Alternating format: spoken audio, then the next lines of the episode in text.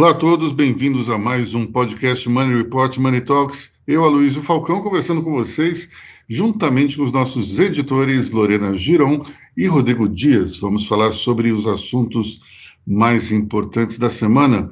Começando por um caso pitoresco, um caso esquisito, um caso bastante até divertido, tragicômico, os pastores lobistas. Esse é um caso interessantíssimo. Afinal de contas, o jornal Folha de São Paulo soltou um áudio no qual o ministro da Educação, Milton Ribeiro, aparecia é, dizendo que uma das grandes prioridades dele era liberar recursos para projetos patrocinados ou apadrinhados pelo pastor. Como é que era o nome do pastor mesmo, pessoal? Eram dois pastores, né? Um, Arilton Moura, e o outro, o principal deles, é, como é que era mesmo? Esqueci, me fugiu agora. Vamos ver se o Google resolve o nosso problema. Quem que é o, o, o pastor Rodrigo Dias? Estou vendo você. Gilmar Santos. Gilmar Santos, exatamente. Então, é, é essa era uma das grandes prioridades do, do ministro, ainda por cima da gravação, dizia que era um pedido especial do presidente Jair Bolsonaro, e evidentemente que isso é um caso é, extremamente suspeito, complicadíssimo, é, no mínimo, um tráfico de influência que não deveria ter ocorrido.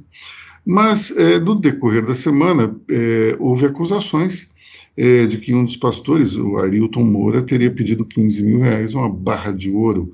É uma versão 2.0 de Judas pedindo 30 moedas é, no, no Novo Testamento. Interessantíssimo perceber como, dentro dessa situação toda, é, houve um baratavô dentro do governo e uma nota oficial do Ministério da Educação não dizia absolutamente nada, só ficava negando no entorno, não era direto e objetivo, enfim. Depois o presidente Jair Bolsonaro é, veio a público para dizer que, que ele confiava no ministro da educação e que até botava a cara no fogo, foi essa frase que ele usou, frase um tanto quanto, digamos, perigosa, mas enfim.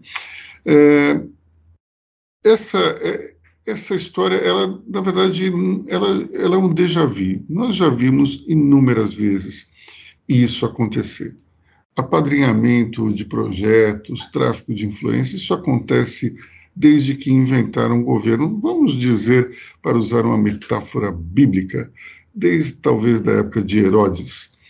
Mas a questão é, para nós é que é, isso, esse caso tem um tempero um pouco é, inusitado, que é a presença de pastores servindo como lobistas e até, eventualmente, se isso for provado, pedindo propina.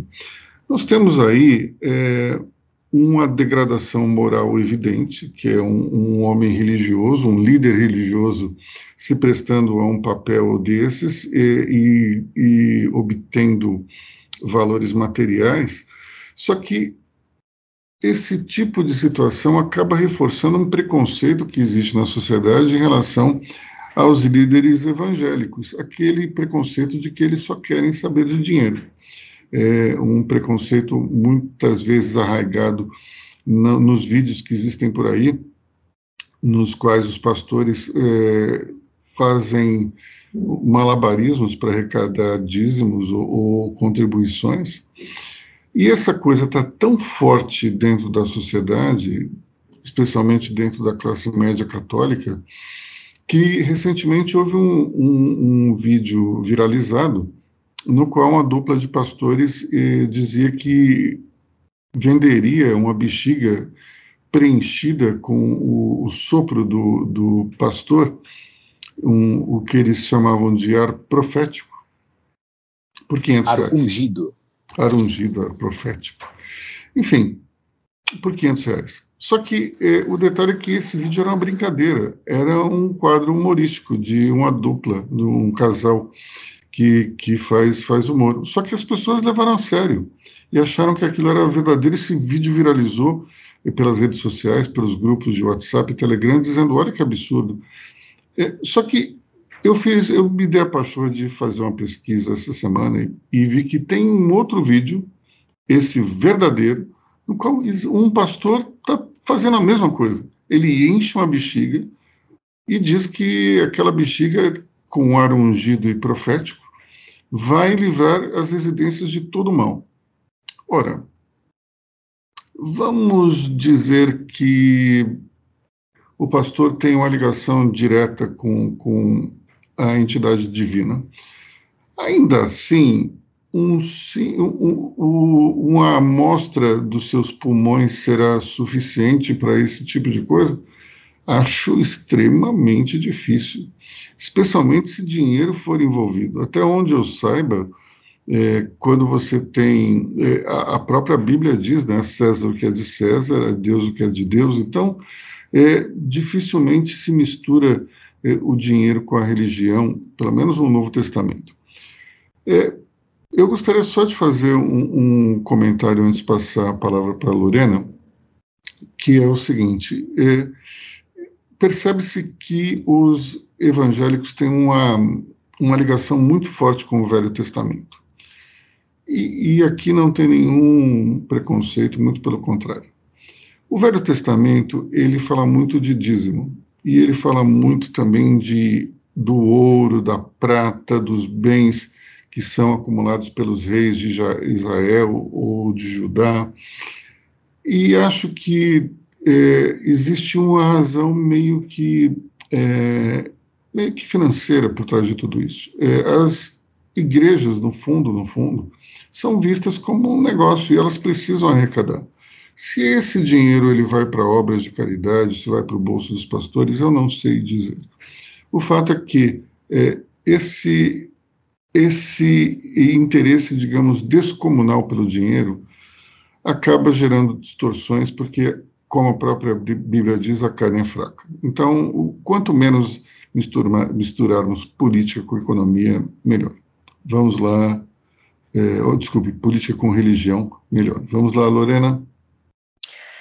É, e também tem a questão da laicidade do Estado, né? Porque numa nota enviada depois da denúncia, o ministro Ribeiro blindou o presidente, negou qualquer irregularidade e disse que o Estado tem compromisso com a laicidade. Só que assim, não vamos ser ingênuos. Não, não, não existe isso. O governo tem essa, essa conexão com, com os pastores, com os evangélicos, e, e não promove essa separação entre Estado e religião. É, um Estado laico jamais permitiria interferência de correntes religiosas ou privilegiar, privilegiaria qualquer crença. É, a bancada da Bíblia não é de agora, com certeza, como a Luísa falou, é, só que elas, elas, eles estão sendo muito privilegiados ultimamente. Esse escândalo, estão chamando de Bolsolão do MEC, é a prova disso, né? Os pastores não têm qualquer, evangélicos não têm qualquer vínculo de trabalho com o Estado, mas tem livre acesso ao gabinete de um ministro, negocia verbas públicas. Então, assim, é uma bagunça, é uma sujeira. Se, é como você disse, se, fosse, se fossem religiosos mesmo, se temessem, se temessem a, a, aos pecados, eles não, não estariam metidos a, a estas práticas. Então, assim. Vamos, é... vamos só. É, antes de dizer que é uma sujeira, a gente precisa ver as provas em relação a isso. Por enquanto, são sim, indícios sim. extremamente fortes é, mas tudo indica que, que existe aí um, um digamos, uma, uma proximidade é, muito, muito grande e, e, um tráfico de influências gigantesco. Né? Agora, para que, que um ministro lá do, da, do Maranhão, ou melhor, por que, que um prefeito lá do Maranhão iria vir a público fazer uma acusação dessa se não tivesse nenhum tipo de evidência, né? ou, ou um fundo de verdade? Nós temos aí uma situação meio complicada, porque o, o, se eu fosse, digamos, um desafeto do pastor, eu iria dizer que o pastor ia receber dólar, dinheiro por fora. Agora, pedir é uma coisa muito específica, pessoal: 15 mil reais e uma barra de ouro. Isso, isso é tão específico que não dá para inventar. Vamos combinar que a criatividade alheia não funciona tanto nessas horas. Então, a chance disso ser verdadeiro, para mim, é, é, quase 100%. Então, precisamos aí ver o desenrolar do caso, mas tudo bem que é, é quando a gente olha 15 mil reais uma barra de ouro é quase nada perto do que houve na Petrobras durante o governo do PT.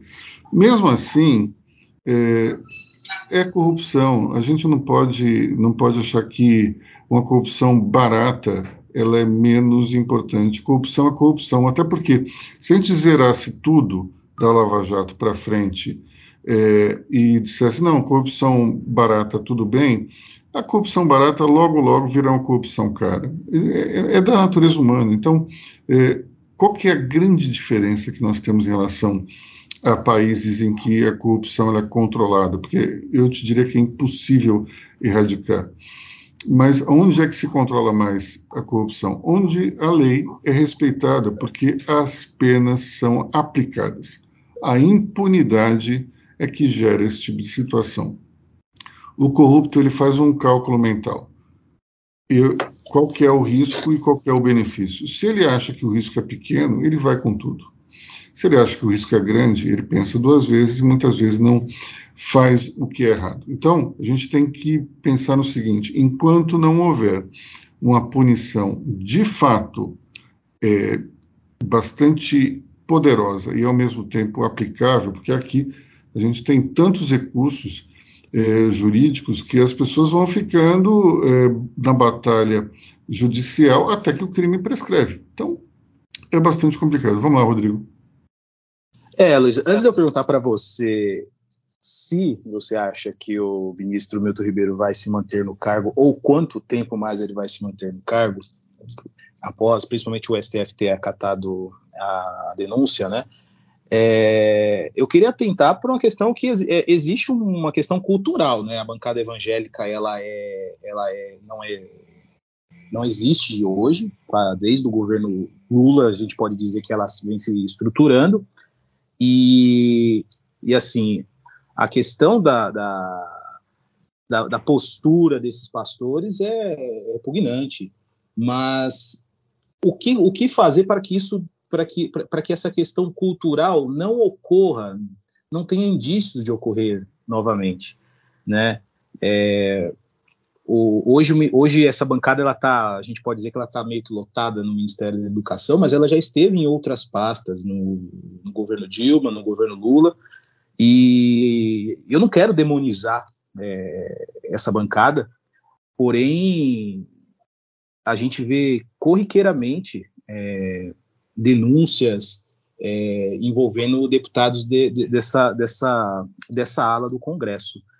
Você acha, Luiz, que o Milton Ribeiro ele vai ter estrutura suficiente para se manter no cargo? Como sustentar uma, uma, uma denúncia dessa? Até porque você falou de, de, de, da questão do ouro, da denúncia, são, já são 10 prefeitos que já, que já oficializaram algum tipo de denúncia, né? E assim, o caminho mais fácil seria ver o rastro do dinheiro que não é carimbado, né?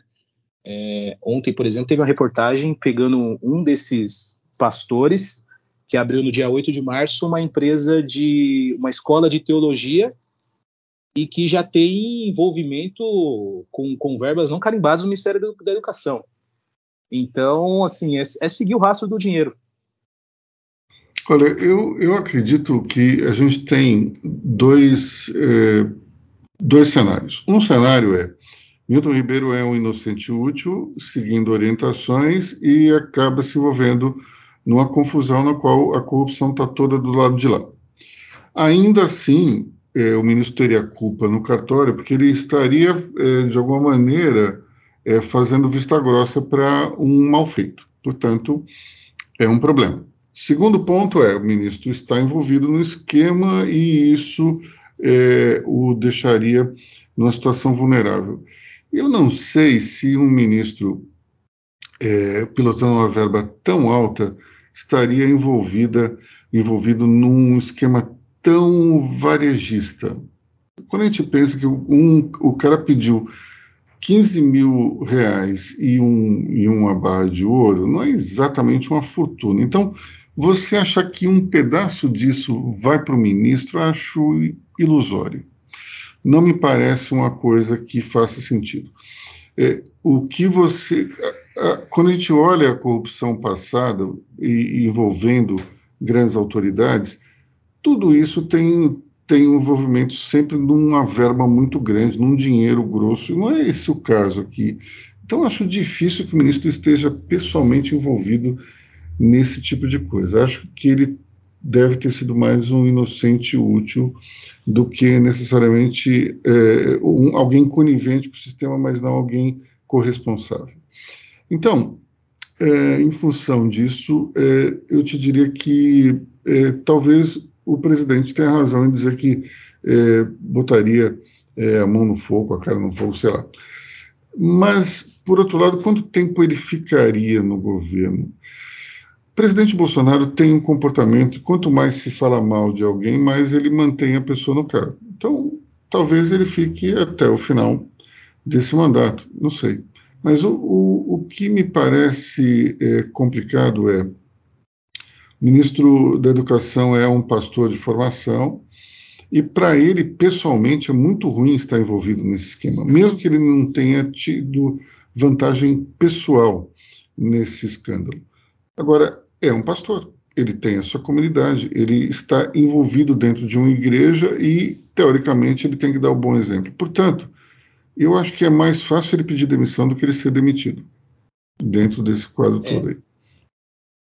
A, a gente tem que se atentar também que assim o, o Ministério da Educação, assim como outros ministérios, infraestrutura, saúde, é, por mais que esse seja um indício de um esquema varejista, a, a estrutura do governo ela, ela, ela obriga é, é, fazer é, é, ter esse organograma, porque são a gente tem que considerar que todos os prefeitos do Brasil vão lá pleitear verba, vão lá pleitear recursos é, da educação e é, é necessário ter essas, essas pessoas do segundo, terceiro escalão é, para intermediar né, essas conversas. E é ali onde está, se, se realmente existe, se for comprovado mesmo, é ali que está o, o, o, o, esquema de, de, de, propina, de corrupção. E que a gente não deve fechar os olhos também, porque por mais que seja uma coisa que esteja nas, na, em duas salas ao lado do gabinete do ministro, a gente está falando de verba, verba educacional. Bom, vamos falar de pesquisas. Nós tivemos essa semana algumas pesquisas, foram divulgadas, deu para perceber que é, Bolsonaro conseguiu recuperar algum terreno, talvez não na velocidade que seus estrategistas gostariam, mas ele conseguiu é, algum tipo de, de, de, crescimento, ainda pequeno. Né? Vamos aí aos números. É, as últimas pesquisas, o que, que estão mostrando? Saiu ontem, uma do, do IPESP, né? Acabou de sair uma do IPESP hoje. A do IPESP diz o seguinte: que intenção de voto espontânea para presidente, Lula 36%, Jair Bolsonaro 25%, isso aí está praticamente a mesma coisa. Na estimulada, Lula 44%, Jair Bolsonaro 26% percebe-se um crescimento pequeno de Bolsonaro, mas um crescimento que já vem sendo consistente desde o início do ano. Portanto, é, a gente pode perceber duas coisas aí. Primeiro, é, a inflação ela arrefeceu um pouco, isso acho que, que deu um pouco mais de fôlego ao presidente Bolsonaro, ao mesmo tempo é, o noticiário econômico não está tão forte, é, é, tão ruim nas, nos últimos dias. É, o dólar ter, ter caído, acho que também é um fator interessante para o governo. E o pacote de bondades, né? O governo, quando o governo diz que vai injetar 150 bilhões na economia, isso de alguma maneira também anima alguns eleitores. Mas veja só, animar é uma coisa, entusiasmar é outra. Tanto é que esse crescimento é um pouco ainda tímido. Mas se espera mais para frente uma queda do Lula. Não, não uma queda vertiginosa, mas é meio que natural dentro de um processo de eleições, um processo de campanha, o líder receber ataques de tudo quanto é lado. Então, é bem possível que o Bolsonaro suba um pouco e Lula caia um pouco. Essa, essa diferença entre os dois eu acho que ainda vai se estreitar um pouco. Mas Lula, para mim, pelo menos, mantém a liderança até o final do primeiro turno e cada vez mais o, a terceira via parece ser uma ilusão, parece que é um, um pensamento que não se concretiza, apesar de, no meu universo, pelo menos, eu converso com muita gente diariamente. Eu te diria que a cada cinco, não, cada, vamos lá, cada dez, eu diria que dois eh, são bolsonaristas, três são petistas e cinco, metade do meu universo, não quer nenhum nem outro. Então, quando você tem, é, quando você extrapola isso para, para as pesquisas, você vê que não é 50, é mais ou menos 20 a 25% dos eleitores não querem nenhum nem outro de forma consistente. E quando eu digo isso, é, é a rejeição absoluta dos dois nomes. O Bolsonaro tem uma rejeição um pouco maior do que a do Lula, mas quando você faz um, um, um você coloca, faz uma superposição entre esses dois eh, índices de rejeição, você vê que está em torno de 25%. Não, só que daí esses 25% eles se dividem. E você tem entre aqueles que não gostam de nenhum dos candidatos da terceira via, aí tem Ciro, tem tem Moro, tem Dória, tem Eduardo Leite, tem os nanicos, e daí a coisa vai se diluindo. Não existe uma união em torno de um nome só. Então, quando as pessoas falam, ah, mas é, vai haver um Moro, Dória, Simone Tebet vão se juntar, eu digo, e daí? Porque a gente está falando com, de números pequenos se juntando. E depois vamos lá, quem vota em Dória não necessariamente vota em Moro, quem vota em Moro não necessariamente vota em Dória. É, Simone Tebet, então, nem se fala. Agora, se a gente botar o, o Ciro nessa panela, aí é que é impossível você ter uma coerência. Ontem mesmo é, eu participei de um programa chamado Quatro Ases, no qual nós entrevistamos o candidato Ciro Gomes, e ele disse claramente que não tem o menor interesse se juntar a ninguém, e até falou que é, ele não tem nada a ver com Moro, não tem nada a ver com Dória, não tem nada a ver com Simone Tebet. Então, a gente vê aí que essa terceira via, ela, ela não vai é, prosperar, a não ser que surja um outro nome que, de alguma maneira, rebate aí os interesses da nação, mas eu, particularmente, acho que é quase impossível. Nós teremos, de novo, uma eleição é, polarizada e nós teremos Lula de um lado, Bolsonaro de outro. É interessantíssimo isso do ponto de vista sociológico, porque quatro anos atrás o Lula era demonizado pela maioria dos eleitores. Quando a gente pensa é, em termos de, de fenômeno eleitoral, Bolsonaro ele foi muito mais eleito por ser um anti-Lula do que necessariamente um Bolsonaro. O Bolsonaro, ele de uma certa forma abraçou o conceito antilulista. E isso aqui transformou num candidato forte e, e viabilizou a sua eleição. É, se Bolsonaro tivesse entrado como um candidato é, acessório, vamos supor, Bolsonaro em 2014, Bolsonaro teria ficado num patamar do Cabo da Ciolo mas como ele, ele personificou o sentimento antilulista, ele acabou levando. E agora ele vai de novo na mesma estratégia, sendo anti-Lula, porque você tem é, imbuídos por esse espírito não só os bolsonaristas é, raiz, como também aqueles outros que não querem o PT de jeito nenhum, e isso dá a ele essa massa de 26% das intenções espontâneas.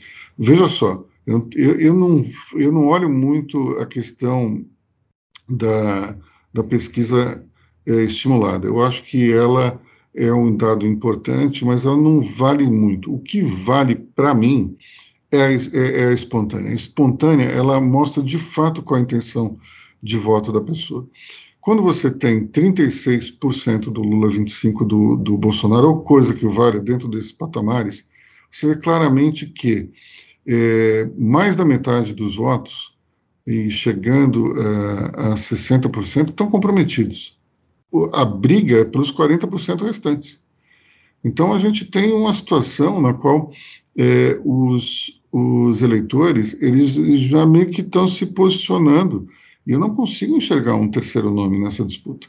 Porque para você ter um terceiro nome, você tem que arrancar é, os, alguns votos do Lula e, e, muitos votos do Bolsonaro. Vamos lá. É, vamos supor que o Ciro personifique tudo isso. O Ciro tem pesquisa que ele tem. Que ele que ele está que ele oscila entre 6 e, e 12, mas vamos o Ciro é, votação espontânea. O Ciro está entre 5 e 6%. Então, para ele ter se viabilizar, ele tem, teria que passar para um patamar que seria mais ou menos o triplo do que ele tem hoje. Isso é possível? Eu acho difícil demais. Acho muito difícil. Lorena. Eu concordo. Eu acho que cada vez mais, em cada pesquisa, a gente está observando que a terceira via está se desmontando. Não, a gente não tem um, um, um nome que vai desafiar o Bolsonaro ou o Lula. Eu acredito que é, essa conclusão já está para ser feita. Inclusive, é, ontem os, os é, aliados do Dória falaram para a CNN que estão desanimados, que, que, acham inacreditável a pontuação dele está tão baixa. Então, ele está bem pressionado para os aliados, porque depois de toda aquela, aquela, aquela coisa com o Eduardo Leite, com, com, com, a, com a competição, ele tinha que ter mais força, eles acreditavam, né? Que, que teria que ter mais força mas não é o que está acontecendo. Realmente, vamos ter mais um embate Lula e Bolsonaro. E desse jeito que você falou, Luísio, é, é um embate dos, embate dos rejeitados, né? É, quem, quem é o menos pior, não saberemos. E aí eu queria comentar também é, a pressão que está tendo dentro do PT, porque o Lula ultimamente está fazendo muito acenos setorizados é, de movimentos que são alvo de preconceito da sociedade. Então, estão assustando um pouco os eleitores, sabe? Então, assim, o, o próprio PT tá, tá pedindo para que o Lula fale mais para fora, que faça gestos para quem esteve ao lado dele que, que faça sim gestos para quem esteve ao lado dele antes, mas que faça também sinais mais eloquentes para elites, para que elas desembarquem do governo Bolsonaro e, e, se sintam segura no governo Lula, porque assim é, tem o Alckmin, o Alckmin traz uma segurança, com certeza, mas ainda não está sendo bastante para eles embarcarem com o Lula. Porque o Lula tá, tem feito conversas íntimas com empresários, é, é, feito conversas a dedo, individuais, mas, mas não. Eu acredito, é, observando as pesquisas, que não está sendo o bastante. Então, a pressão do próprio PT é que ele tenha que ampliar isso. É, diante disso, o Alckmin teria, digamos, um, um, papel importante, né? Rodrigo, você, você acompanhou o processo de filiação? Conta para a gente como é que foi. É, a questão do Alckmin, a filiação dele, antes de eu falar do Alckmin, eu queria, eu queria citar até uma, uma frase da, da Tabata Amaral, que ela foi questionada sobre essa polarização e ela falou assim, olha, é, entre, entre Lula e Bolsonaro, se for para escolher entre Lula e Bolsonaro, eu escolho Lula. E se for para escolher o Lula, que bom que seja com o Alckmin. É, então, assim, o Alckmin a, a, foi ele tem, tá tentando, é, é, nítido que ele está tentando mudar o tom do discurso. Ele sempre foi aquele bonachão, né? É, é que fala que fala para uma classe mais mais é, é, polida, é, mais tucana, digamos assim. E ele começou, o, o, o evento do, PS, do PSB de filiação foi em Brasília, contou com vários pré-candidatos ao governo do estado, do Brasil inteiro. E a questão do Alckmin, ele é, é, é, preocupante no sentido de como que ele vai conseguir lidar, né, com essa com essa centralização, digamos assim, do Lula, né? O Lula não foi no, no, no, evento de filiação, mandou a Gleisi Hoffmann, que é a presidente nacional do partido. É, a Gleisi fez um discurso extremamente de portas abertas para o, para o Alckmin, é, e o Alckmin deixou nítido que ele provavelmente vai ser o vice do Lula. Agora, mudar esse tom, eu não sei como que ele vai conseguir é, atender os gregos e troianos, né? Porque por mais que ele esteja no PSB, o PSB, o PSB tem várias, várias figuras políticas que migraram anteriormente do PSDB, que fazem parte daquela velha guarda. É, vai ser, vai ser, eu não consigo imaginar ainda como que vai ser o Lula ditando as regras do jogo político e qual que vai ser o papel do Alckmin. O Alckmin foi questionado qual vai ser o papel dele também em relação é, se ele vai ser um apaziguador, se ele vai ser um, um cara que vai conversar mais com o empresariado, é, mas é uma destoa um pouco, né? Enquanto o Lula ele foca naquelas classes MTST, é, com assuntos mais delicados, digamos assim. É, não sei como que vai, qual que vai ser o papel do Alckmin. É, inclusive, Aloysio, eu queria saber até de você também. Você, você acha que que estratégia, que como que você enxerga essa estratégia que o Lula está tomando é, em relação a não aparecer é, nem nem nem publicamente nas ruas né, no Brasil, quanto em, em, eventos políticos, né? O Lula hoje a, a, ele, tá, ele tá, está nas redes sociais e no horário partidário na TV. Olha, eu acredito que o Lula ele tem que fazer esse movimento de agradar a esquerda nesse, nessa fase da campanha, nesse momento de pré-candidatura, por uma questão muito simples. Lula ficou 580 dias preso. A única força política que se colocou ao lado dele foi o MTST. Foi, foram essas iniciativas de esquerda, esses agrupamentos de esquerda. Então, Lula tem a obrigação moral de reconhecer esse apoio e, portanto, ter um, um discurso que favoreça uma esquerda mais radical. Então, não tem ele não tem muita escapatória disso. Ele, ele precisa reconhecer e, digamos, é, pagar esse apoio. Agora, por outro lado, se ele só fizer isso, ele vai entrar pelo cano, porque ele não pode é, radicalizar a conversa para sempre. É, dá para ver que o, a, essa, esse canto de sereia em relação ao Alckmin, ele ele revela que Lula não é exatamente é, aquele sujeito com um discurso radical que a gente ouve daqui e ali. É, que ele vai reverter a reforma trabalhista, que ele vai exercer um controle de imprensa. O Lula que eu já entrevistei não é esse, é um Lula mais moderado.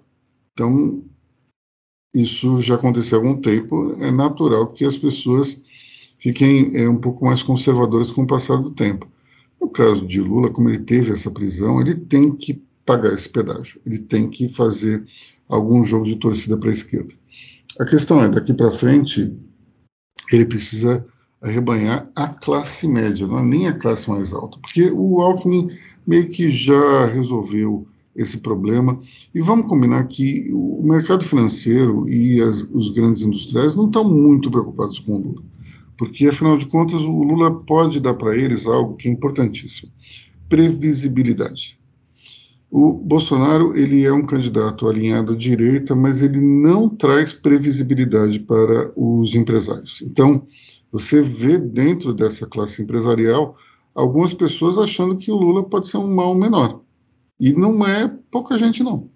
É um número razoável. Então, é, o Lula tem que enxergar é, muito mais, talvez, a questão da classe média insatisfeita com os casos de corrupção do que necessariamente é, os grandes empresários, o mercado financeiro, o que o pessoal chama de a Faria Lima. Bom, na classe média que está o grande problema, porque a gente tem preconceito, é, primeiro, em relação à esquerda, e ao mesmo tempo em relação à corrupção. É o é um pesadelo para a classe média, de maneira geral, ver o Lula é, na presidência. Qual é a estratégia de Bolsonaro ah, daqui para frente? É investir no voto nulo dessas pessoas que estão que estão insatisfeitas com Lula. É convencer aquelas pessoas que veem Lula um mal menor de que ele é um mal maior e que se ele, Bolsonaro, não presta, Lula também não presta, então melhor é votar nulo, ou votar em branco, ou não comparecer. Então, a estratégia de Bolsonaro daqui para frente é fazer com que aqueles que votam em Lula para derrotá-lo também rejeitarem Lula.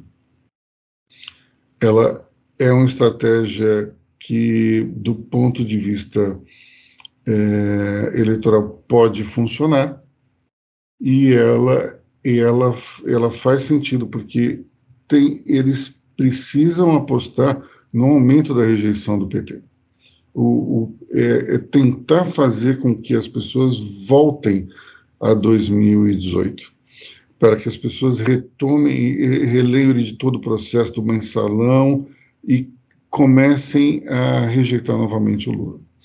Ou seja, se Bolsonaro foi, digamos, um, um, uma espécie de beneficiário do antipetismo e depois as suas próprias ações, suas próprias declarações e também a, a resultante econômica do seu governo, que meio que ressuscitaram o Lula, agora ele tem que caminhar ne, nesse sentido oposto, ele tem que fazer os eleitores é, rejeitarem o Lula. Ele, ele sabe que a sua aprovação vai melhorar um pouco, não vai melhorar muito, então ele tem que investir no contrário, que é justamente atacar o oponente e fazer com que a classe média o rejeite. Se essa estratégia der certo, a gente vai ter o maior índice de abstenções brancos e nulos da história. Enfim, vamos ver o que, pode acontecer daqui para frente, né? É, mas eu, eu, eu concordo com o que a Lorena disse, é a única saída para o PT daqui para frente é justamente combater essa rejeição e se tornar mais palatável. Como fazer isso? Nós tivemos lá atrás, em 2002, a Carta aos Brasileiros. É, o Lula já disse que não vai ter carta aos brasileiros, talvez a Carta aos Brasileiros esteja, de alguma maneira, é, manifestada fisicamente na figura de Geraldo Alckmin. Mas a gente não sabe exatamente o que eles podem vir a fazer ou não para amenizar esse, essa visão, em alguns casos um certo preconceito, mas o fato é, é, como ele pode, digamos, é, seduzir a imprensa durante todo esse, esse processo, se ele repete frequentemente que é a favor do controle é, da imprensa. Acho difícil. Acho muito complicado é, qualquer veículo a, defender a candidatura de Lula diante de uma situação como essa. Enfim, vai ser uma campanha bastante aguerrida. Eu diria que está aberto, não, apesar do favoritismo de Lula, ele vai em algum momento começar a cair. Bolsonaro vai subir. A questão é quanto Bolsonaro vai subir, quanto Lula vai cair e ao mesmo tempo quanto a rejeição de Lula ainda vai subir. Essas são perguntas que quem tem resposta vai estar tá chutando, então é melhor a gente aguardar os acontecimentos, né? Bom, é, ainda falando um pouco de política, tivemos aí o retorno de dois mortos-vivos, a Valdo Açaí e o Queiroz. Fala aí pra gente, Rodrigo. É, nessa. No último final de semana, na virada do último final de semana, né, para essa, a gente teve aí dois o, que, o Queiroz, né, que apareceu depois daquele embrólio todo do sumiço dele, o aparecimento em Atibaia, ele simplesmente anunciou que vai ser candidato a deputado no Rio de Janeiro. É, ele deu uma entrevista para uma entrevista, salvo engano, para o Metrópolis, falando da questão da que o Bolsonaro nunca o abandonou, né? É, me chamou a atenção ele falar que o salário dele nunca deixou de, de cair, que ele nunca, que ele, da amizade deles, ele falou desde desde milícias até até a questão do, dos cheques, de como ele pagava como ele pagava os boletos para a primeira dama Michelle Bolsonaro e chama muita atenção porque chega a ser até pitoresco, né? Como como um, um um ser, um cidadão que estava sumido, ninguém nunca mais falava, aparecer de uma maneira dessa e, e, e repercutiu bastante a entrevista do Queiroz. É, e por outro lado, a gente teve a Valda sair, né? Foi, foi divulgado nessa semana um vídeo, um depoimento dela, né, para a justiça, que coloca por água abaixo aquela a, a, defesa do Bolsonaro de que a de que ela nunca esteve em Brasília.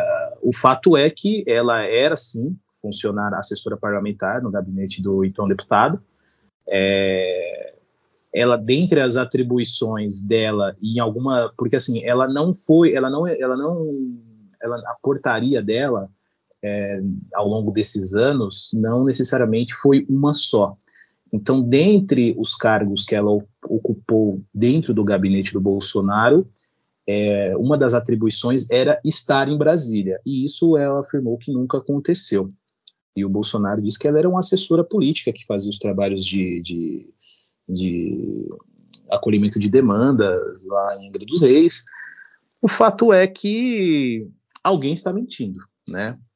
Agora, por que que a Val, que é uma pessoa humilde, que tem que tem que, que, que é uma microempresária, tem o, a sua banquinha de açaí, fazia os seus trabalhos domésticos, por que que ela iria mentir, né? Ah, eu, eu queria até passar a bola para você falando é, agora que foi instaurado foi, foi, foi o, o, inquérito está aberto, né? A denúncia está aberta. É, isso vai dar em nada? Será que, considerando que o, isso, o período que isso aconteceu é, foi antes do, do furo de presidente do, do, do Bolsonaro? Eu acho que não vai dar em nada. Eu acho que Concordo. não vai dar absolutamente nada, até pelo seguinte, pessoal, assessor fantasma é, é mais velho que andar para frente. Nós não temos é, uma cultura aqui no Brasil, infelizmente, de, de austeridade nessa questão. O Congresso inteiro tem assessor fantasma, são raros aqueles que não têm. Então, eu acho até que a rachadinha em si é uma coisa que não, são, não é a maioria dos parlamentares que faz. Muito pelo contrário. Agora, tem um, aquele assessor que é para agradar um correligionário, que é para agradar um, um, padrinho político, que é para ajudar alguém. Isso todos os deputados têm. Então, acho que não vai dar absolutamente nada.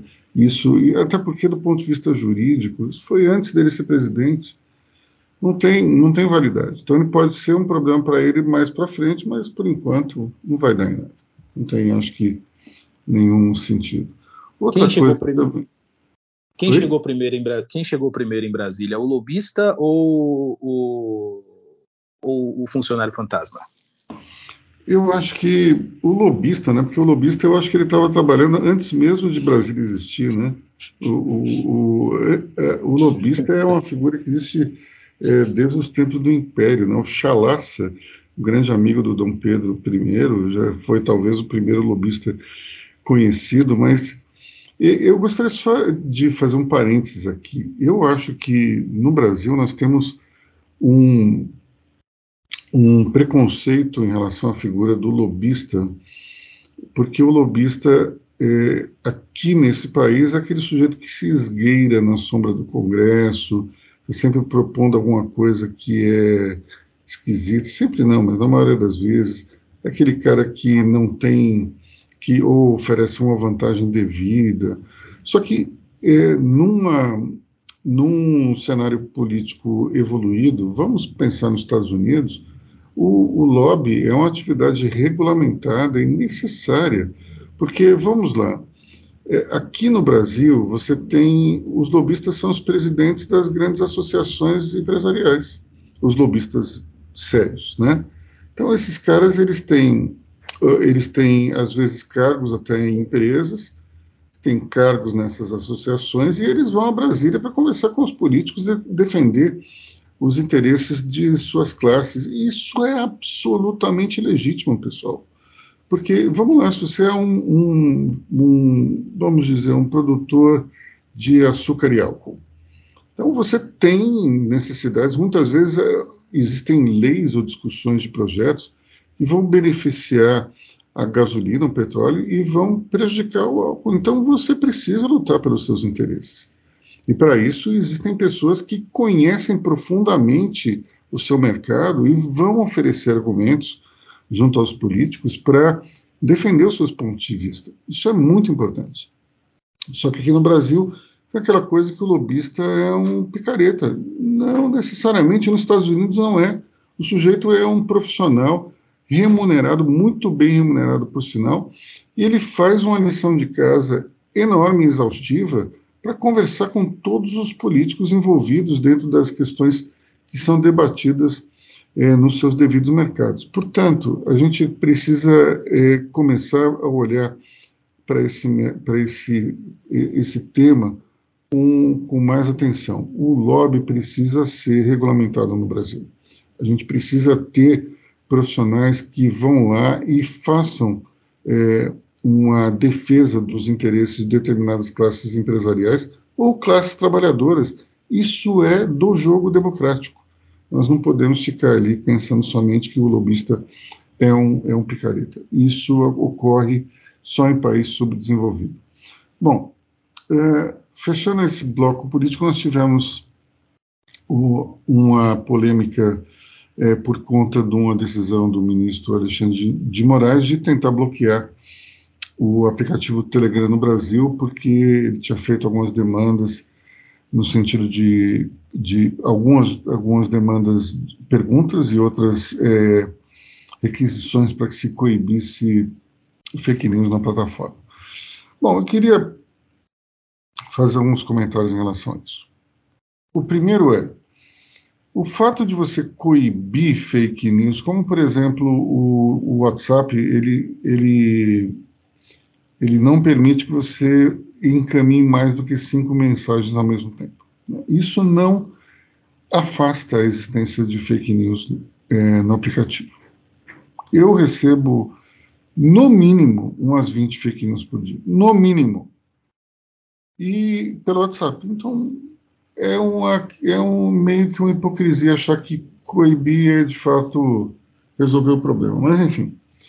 É, nós temos uma situação na qual o Telegram ignorou os pedidos do ministro, então, sob esse ponto de vista, o Telegram ele tem que, pelo menos, responder o que, o que pediu o, o juiz Alexandre de Moraes. Portanto, sob esse ponto de vista, o Telegram está errado. Mas eu gostaria somente de ponderar que o ministro Alexandre de Moraes está se colocando numa posição como se ele fosse um curador nacional de conteúdos digitais, decidindo que é fake e que não é fake, e acho isso complicado, acho isso perigoso. E acho que quando ele manda pagar contas, por mais idiotas que sejam os seus titulares, é, isso mostra que ele é um curador de conteúdo então, enquanto está acontecendo com esses imbecis, a gente fica quieto. Quando isso começar a acontecer com pessoas que façam críticas consistentes ao ministro ao STF, o precedente está aberto. E aí nós podemos ter gente séria sendo afetada por esse tipo de coisa. Lorena. É, a questão do Telegram é que está se transformando há muito tempo acho que há uns dois anos, assim, está crescendo isso, e está se transformando num território livre para todo tipo de crime e desinformação. Então, assim, ele está permitindo que o usuário use de forma anônima e sem restrição de conteúdo é, um espaço aberto para vários crimes, com é, propaganda nazista, pedofilia, tráfico de droga, é, tutoriais para falsificar documento. Então, assim, tá, é, é, se tornou quase que uma deep web, assim, num aplicativo. Então, assim, sim, virou. É um aplicativo que se tornou perigoso. É, eu acho que a gente tem que pontuar isso. Mas ao mesmo tempo é o que você falou, não, não dá para também é, é, tirar totalmente o, o, o, a circulação disso e barrar, porque, até porque essas pessoas vão para algum lugar, então é bom até ter um controle. É, a questão do, do Moraes, é, ele tomou essa atitude porque estava sendo usado para difusão de fake news, de milícia digital para atacar a democracia. é, bloqueio de canal. Então, assim, o, o, o que eu entendi foi é, é a questão do Telegram se submeter às leis e, e, e ter mais esse controle, né? Para controlar a desinformação que, que esteve muito forte no Brasil nos últimos tempos e, e, e, gente, e, e teve que e teve que ter uma atitude, assim. Eu, eu, eu, eu, eu concordo com o que você diz, Luiz, só que é, é muito perigoso deixar na mão das pessoas um, um, um acesso tão tão, sabe, é, livre de, de, de perigos que, que tem o Telegram hoje em dia. Ô, Lorena, tanto é que eu falei no começo que, do ponto de vista legal, o Telegram tinha que ter respondido ao ministro. Então, ele está sujeito a sanções e, portanto, sobre esse aspecto, a gente não pode realmente ter algum tipo de, de discussão. Mas é porque é porque é, o bloqueio veio por causa porque não teve a resposta, não é verdade? Sim, sim. É, tanto é que eu disse. Sobre esse ponto de vista, a gente não tem muito o que discutir. Agora, a gente tem um ponto aí que é o seguinte: dentro desse desse mundo digital, é, se o Telegram deixar de existir de uma hora para outra, como por exemplo o Parler, Parler ele foi cancelado é, um pouco depois da eleição de 2020 dos Estados Unidos. É, acho que ressuscitou agora. Mas é, se não tiver o, o, Telegram, vai ter outro. Você, não, você tem milhares de aplicativos por aí que, que oferecem até sigilo. E, e, e, vamos lá, é, as pessoas falam do sigilo Telegram, mas é muito divertido, né? Um amigo meu, é, no embalo dessa, dessa onda que, que surgiu né, entre as pessoas falam, vamos entrar no Telegram. Teve, eu tive vários amigos que entraram. Um deles entrou meio que seduzido para essa questão do, do sigilo, e assim que ele entrou, ele recebeu várias mensagens de amigos que estavam na rede, falando: bem-vindo, bem-vindo. Ele falou: mas esse negócio não era para ser sigiloso, todo mundo sabe que eu entrei.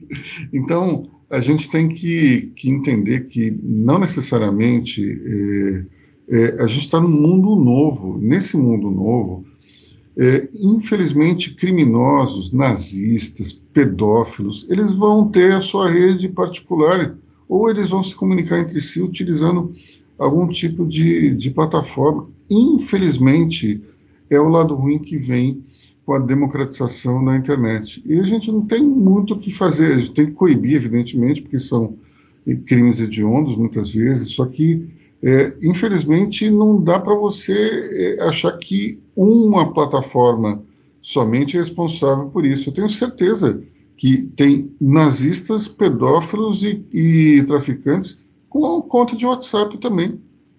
É simplesmente uma questão de se adaptar a, aos novos tempos e, e, e as, é, a esse tipo de barreira que a lei pode, pode surgir. Agora, mandar apagar a conta, sinceramente, é uma coisa que. Porque ali a gente vê que é um difusor de fake news, ok.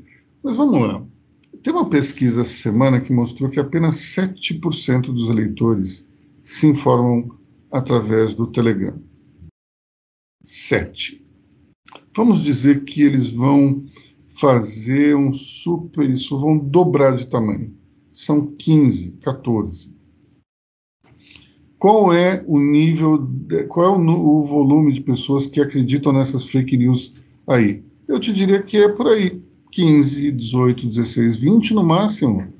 No fundo, no fundo, essas fake news elas têm é, muita reverberação. Quem já acredita nelas?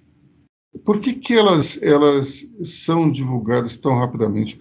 Porque as pessoas querem acreditar naquilo. Elas não se dão ao, ao trabalho de verificar se é verdadeiro ou não. Se é uma fake news que vai falar mal do cara que eu não gosto, eu vou passar para frente de qualquer jeito. Então, esse tipo de coisa nos machuca quando a gente vê um absurdo, uma barbaridade. Agora é tal história, né? Muitos chamam isso de mimimi. Só que outro dia eu li, eu li uma definição interessante de mimimi, dizendo o seguinte: mimimi é toda dor que não dói no outro. Né? Aquele cara que acha que aquilo é mimimi é porque aquela dor não dói nele. Então, para ele, ah, isso é mimimi. Só que você, vamos supor que você sofreu algum tipo de preconceito ao longo da sua vida e você reclama contra aquele preconceito ou você se sente sensível em relação àquele preconceito. Aí aquele que nunca sentiu diz que é mimimi, ele não respeita a dor ali. Então é, é complicado. Na fake news é uma coisa muito parecida. Aquilo te agradou porque você achou, você se identificou, gostaria que aquilo fosse verdade, você passa para frente, mas na maior na maior. Isso é quando eu digo, é, até, é, até tive uma, uma discussão é, com uma amiga essa semana, ela dizendo que fake news é coisa de direita, não é coisa de esquerda. Eu falei, sinto muito, mas na, eu, eu vejo várias fake news de esquerda, talvez não entre as pessoas que a gente conhece, mas eu vejo muita fake news de esquerda também porque isso é, é, é do jogo político. Talvez a milícia digital, como se chama por aí, esteja mais organizada e tenha muito mais espaço para fake news de direita, sim. Mas isso não quer dizer que não exista fake news de esquerda, existe também. Porque é o mesmo mecanismo. O cara recebe uma coisa que é falsa, mas ele quer que aquilo seja verdadeiro. Passa para frente na maior. Então, isso vai ser resolvido? Acho que não. Acho que é algo que a gente vai ter que conviver ao longo da vida. E sabe que vai ser pior? Quando entrar em ação o deepfake. Quando o deepfake entrar forte na nossa sociedade, aí vai ser uma loucura, porque cada um de nós vai estar sujeito a um vídeo desmoralizante. E até você dizer isso é um deepfake, como você vai provar isso? Você tem que mostrar o seu, o seu geolocalizador para mostrar que naquele momento, se nunca esteve naquele lugar, vai ser complicadíssimo. Enfim. Bom, para fechar o nosso bloco é, político, queria falar sobre o Senado que parece que convocou a Petrobras para explicar o lucro recorde da empresa. Olha, pessoal, eu acho isso uma insanidade. Se, se a Petrobras está utilizando as regras de mercado, ela não tem que dar explicações porque, porque fez um lucro recorde em função do aumento do dólar e do preço do petróleo. Isso aí é do jogo. Ontem, durante a entrevista com Ciro Gomes, inclusive, ele falou que ele, se eleito, ele vai mudar a política de preços, ele vai criar uma política de preços diferente, sem seguir as cotações do mercado internacional, porque, segundo ele, hoje um, a cotação do, do do barril está em torno de 10 dólares. Dentro da, do, do petróleo produzido pela Petrobras, esse custo seria de, 30, de 10 dólares, chegaria ao, ao, ao consumidor, ao, ao, distribuidor com 30 dólares, e, portanto, o, a Petrobras iria mudar isso tudo para cobrar menos, e o acionista minoritário que se sentisse lesado poderia revender as ações. Bom, isso na prática, como disse ao candidato, é uma reestatização, ou melhor, não sei exatamente qual é uh, o melhor termo, porque ela já é uma estatal, mas ela tem ações negociadas em bolsa, então ela seria mais estatizada do que ela já é. é acho que dentro dessa situação, é, embora não goste da, da hipótese, pelo menos é um, uma decisão que vai numa que não fica no meio do caminho como é hoje. Na minha opinião, a Petrobras ela está no pior dos mundos, porque ela é um estatal que segue regras de mercado. Então ela nem ajuda o governo, nem totalmente os seus acionistas. Ela fica sempre num embate entre os interesses do governo e os interesses dos acionistas. Então, para mim, ou ele, ela vai para um lado ou ela vai para o outro ficar nesse meio termo que é uma coisa complicadíssima. Então, na proposta do candidato Ciro Gomes, ela tem que ir para um lado, ela vai para um lado estatal, que eu acho ruim, porque afinal de contas é, o Estado sempre é ineficiente nesse sentido, sempre acaba sendo uma fonte de corrupção, é, embora a gente saiba que o candidato Ciro Gomes tenha é, uma, uma fama de administrador é, austero, é, é um risco a mais. Agora, o outro lado, que seria o de privatizar totalmente, ele é contrário, porque ele diz que o mercado de petróleo é dominado por sete empresas que fazem um oligopólio, então é dominado por estatais.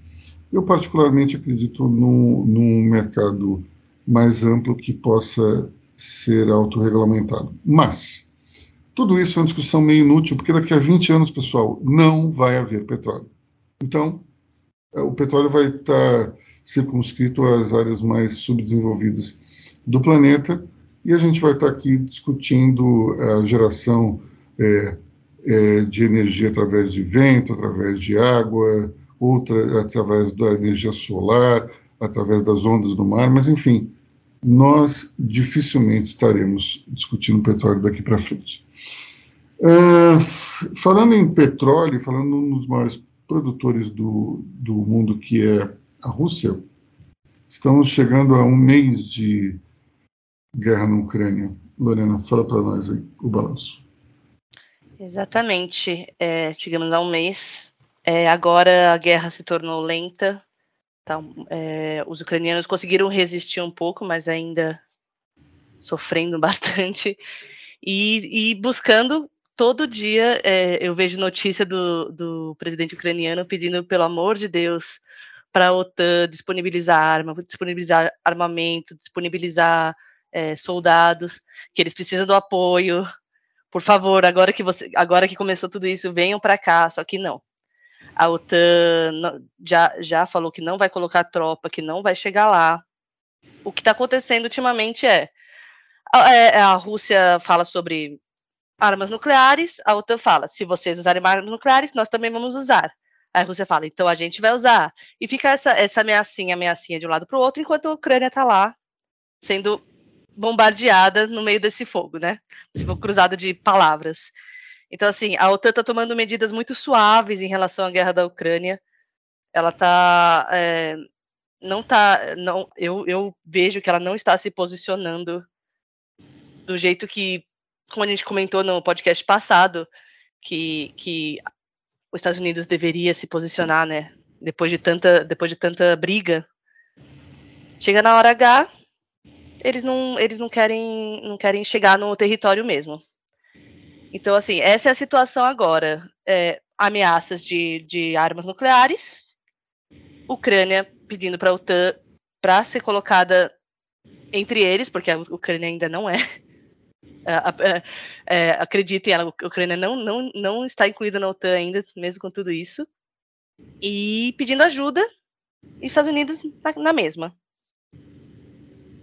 Olha, é, eu disse na semana passada, vou repetir. A OTAN foi responsável, assim como os Estados Unidos, nesse processo todo, porque ela insuflou a Ucrânia, é, sabendo que havia uma, uma hipótese fortíssima de ser concretizada que era a invasão. Putin muitas vezes disse que não iria tolerar mísseis no, na, na Ucrânia e que iria agir, e, o próprio Biden, Joe Biden, na, na véspera da invasão, disse que a, a Rússia iria invadir, e invadiu. Então vamos lá. A, a Ucrânia ouve o, o canto da sereia da OTAN, diz que vai aderir, a Rússia avisa que vai reagir e daí a Rússia reage. Bom, nós tivemos aí uma responsabilidade do, da OTAN, é, dos Estados Unidos e até do, do próprio presidente ucraniano. Mas, apesar disso tudo, uma invasão que ataca a soberania de outro país é condenável e deve ser, é, deve ser reprimida, deve ser rejeitada. Mas rejeitar como se esse invasor tem armas nucleares? Esse é o grande problema que deveriam ter pensado antes. Eles cutucaram a onça com a vara curtíssima, não é nem curta. Então, como é que vai fazer agora? É, o Putin ameaça com as armas que ele tem, ele que está totalmente é, acuado em termos econômicos, estão falando aí novas sanções, além das que já prejudicarem muito a economia. Putin já disse que só receberá, só vai honrar os contratos de fornecimento de, de óleo e gás se for pago em rublos, que mostra que ele está sem caixa, e isso pode ser muito ruim lá para o país. Mas lembre-se o seguinte: o russo é um povo acostumado com a miséria. O russo passou é, o último século inteiro, tirando os anos recentes, sob o comunismo. Antes disso, sob o czarismo. Então, passar dificuldades para um povo como o russo não é exatamente como você, você pedir para que os americanos que vivem na riqueza há, há muito tempo passarem necessidade. Então, é, a gente está falando de, de um, um, um, líder que é ditatorial, que disse que iria invadir, invadiu. Então, a gente tem aí uma, uma situação bastante complicada, porque a, os recursos militares da Rússia não estão também com essa bola toda. Nós temos aí relatos de que os, os equipamentos enviados à Ucrânia são dos melhores, as fardas estão em estado deplorável. Então, não, não dá para a gente dizer que vai ser um massacre. Eu até acho que a Rússia vai ganhar, mas vai ser, um, infelizmente, uma guerra mais lenta.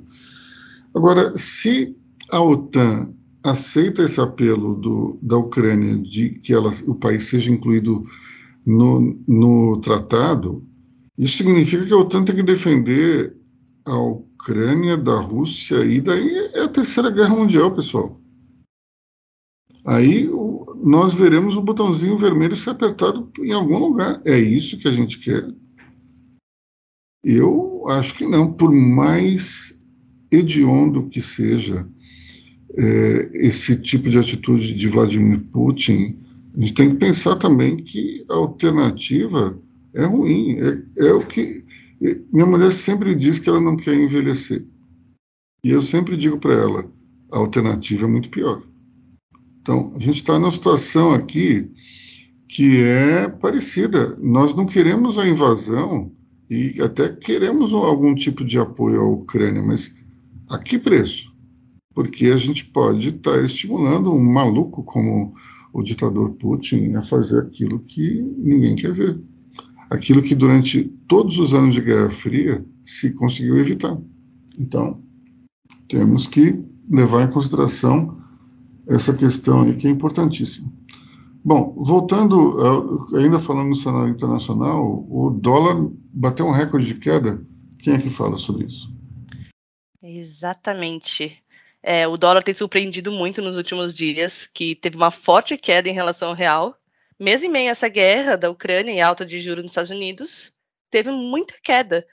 É, normalmente, nesses dois fatores, eles levariam o real brasileiro a perder a força, devido à versão risco e maior atração de recursos para a economia americana.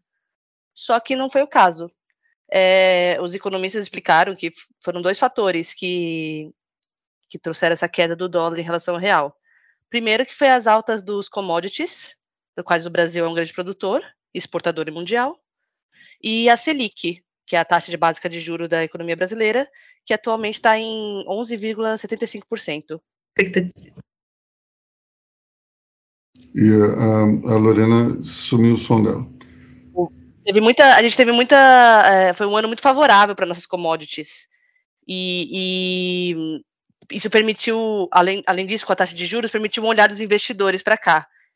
Então, o que os, o que os economistas estão dizendo é que o dólar vai cair, com, com esses fatores, ele vai cair cada vez mais num horizonte próximo. Mas até chegar assim nas eleições. Porque a próxima das eleições, vai, o movimento deve estancar com a volatilidade do câmbio, com os, com os presidentes com uma agenda econômica ortodoxa. Então, assim, é, mas é muito interessante a gente observar agora a, a queda que não se esperava. Bom, aí é, vamos os números, né? Ontem o dólar fechou em 4,84, hoje abriu em 4,78. Então é uma, é uma queda considerável. Eu te diria que nós estamos diante de uma situação é, mais é, provocada pela alta da Selic do que das commodities.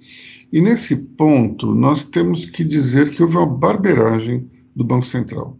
Todo mundo fala super bem, Roberto Campos é uma maravilha, Paulo Guedes é o liberal e tal, mas esses dois projetos não, não foram a uma aula básica da Faculdade de Economia, que mostra que quando você tem um juro muito baixo, o capital foge para onde tiver um juro maior. É uma coisa meio que simples. E durante todo esse tempo, é, nós víamos que o dólar não cedia, porque o juro era baixo. É, é, o, o, capital hoje ele não é. O, o, câmbio ele não flutua ao bel prazer em torno de, de cinco ou seis doleiros que se reúnem e falam nós vamos subir ou descer, como acontecia até os anos 80, anos 90. Agora não. Agora você tem uma comunidade financeira internacional que movimenta o seu dinheiro rapidamente. Então, conforme o, o Brasil foi baixando seus juros, chegando até próximo de 2%, o capital foi embora. Eu lembro de uma frase do, do Paulo Guedes: ah, se a gente fizer muita barbeiragem, o dólar vai a 5. O dólar passou muito de 5. Porque ele fez uma barbeiragem.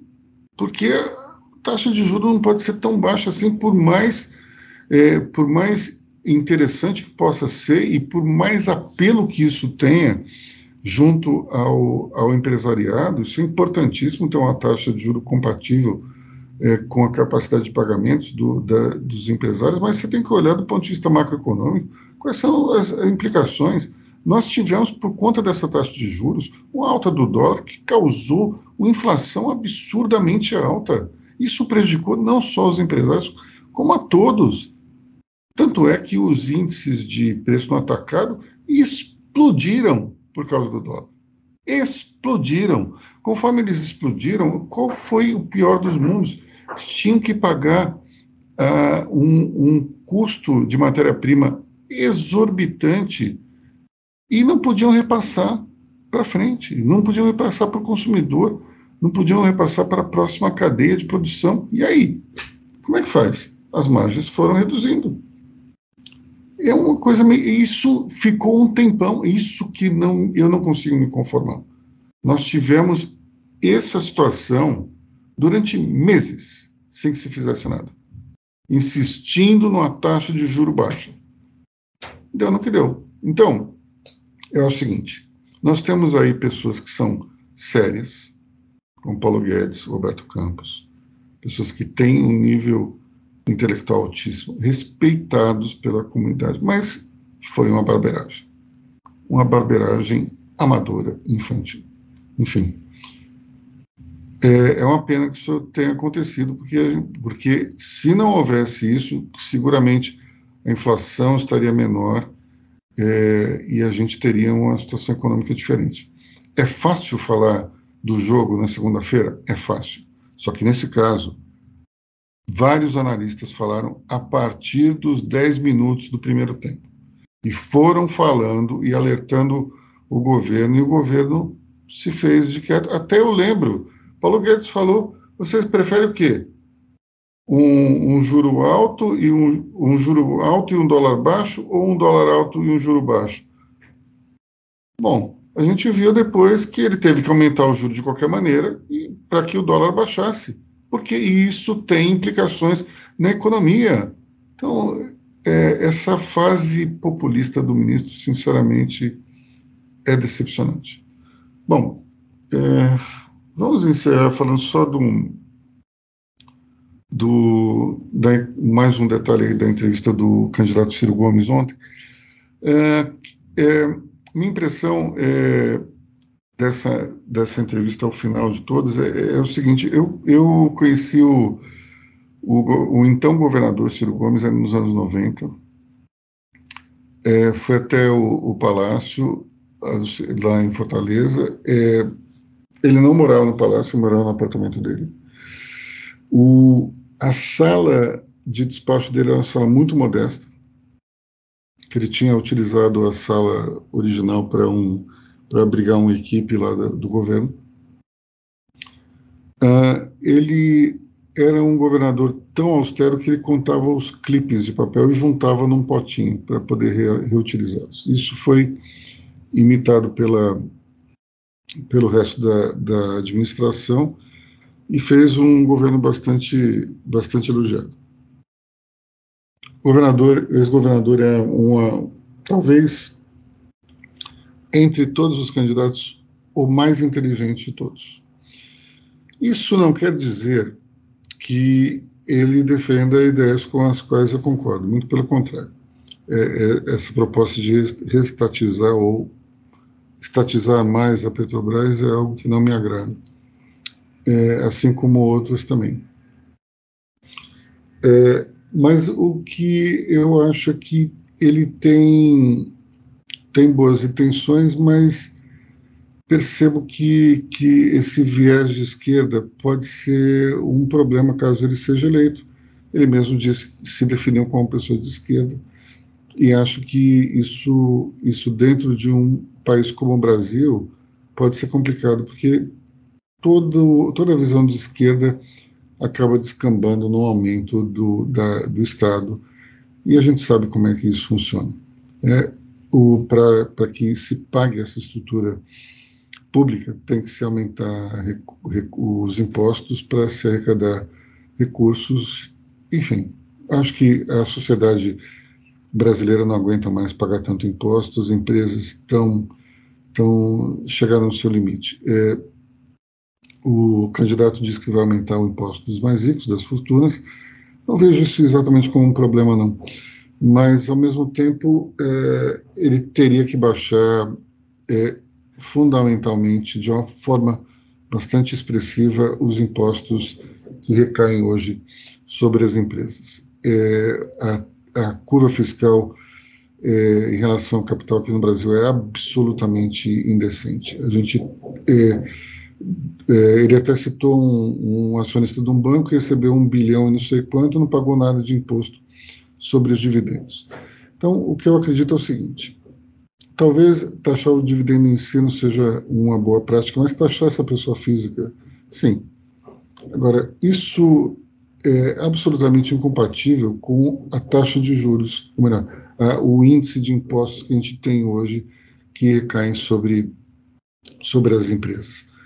É algo que os empresários não aguentam mais pagar tanto imposto, isso tira a competitividade das companhias brasileiras. Então, é, acredito que até haja uma boa intenção por trás das propostas do candidato, mas é, esse viés de esquerda, no final das contas, acaba, vai acabar é, aumentando o custo do Brasil e, portanto, os impostos brasileiros. Isso é algo complicadíssimo para a nossa atividade econômica. Bom, meus amigos, vamos ficar por aqui então. É, grande fim de semana para todos. Nós já estamos aí com mais de uma hora de gravação. Para variar, a gente fala adoidado aqui. E, enfim, até semana que vem e a gente continua se falando. Tchau. Um ótimo final de semana a todo mundo que nos acompanha e até semana que vem. Obrigada, ouvintes. Até semana que vem.